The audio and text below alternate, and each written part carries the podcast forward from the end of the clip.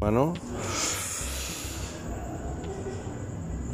Pues estuvo cabrón porque iba caminando, ¿no? Iba caminando pues, hacia el fondo, como el pasillo hacia el infinito y más allá, pero no se ve ni qué pedo. Y nada más veía las miradas de dos, tres pinches cábulas.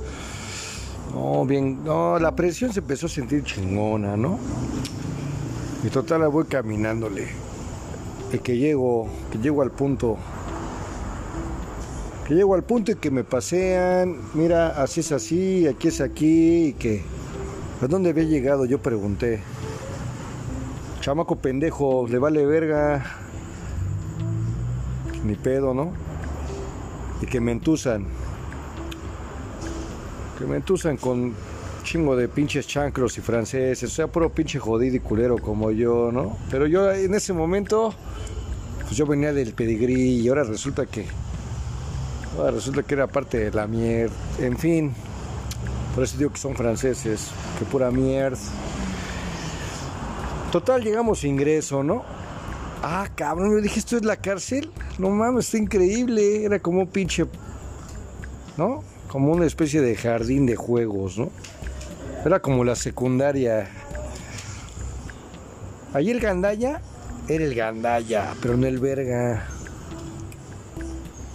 Pues llegué a romperme mi pinche madre porque no iba a dejar que me quitaran nada. En sí no traía ni madres más que mis botas de casquillo. Y es así como te haces autoridad en el cantón. ¿Qué es el cantón? Pues el, el 7x4, el 7x3, el tego de las Bermudas, pero más culero porque una vez que te ahorcas ya no saben de ti, ¿no?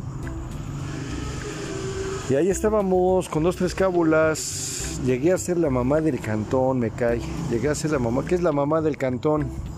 La que mueve el rock and roll, la que le hace de a pedo y cualquier cosa no puede pasar si ese güey no, dice que cámara de gas, ¿no? Dirán los nazis. Entonces, me puse chingón, me puse chingón y todos los pinches días estaba fletada la banda.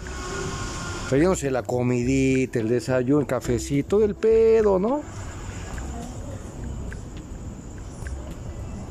Un relax.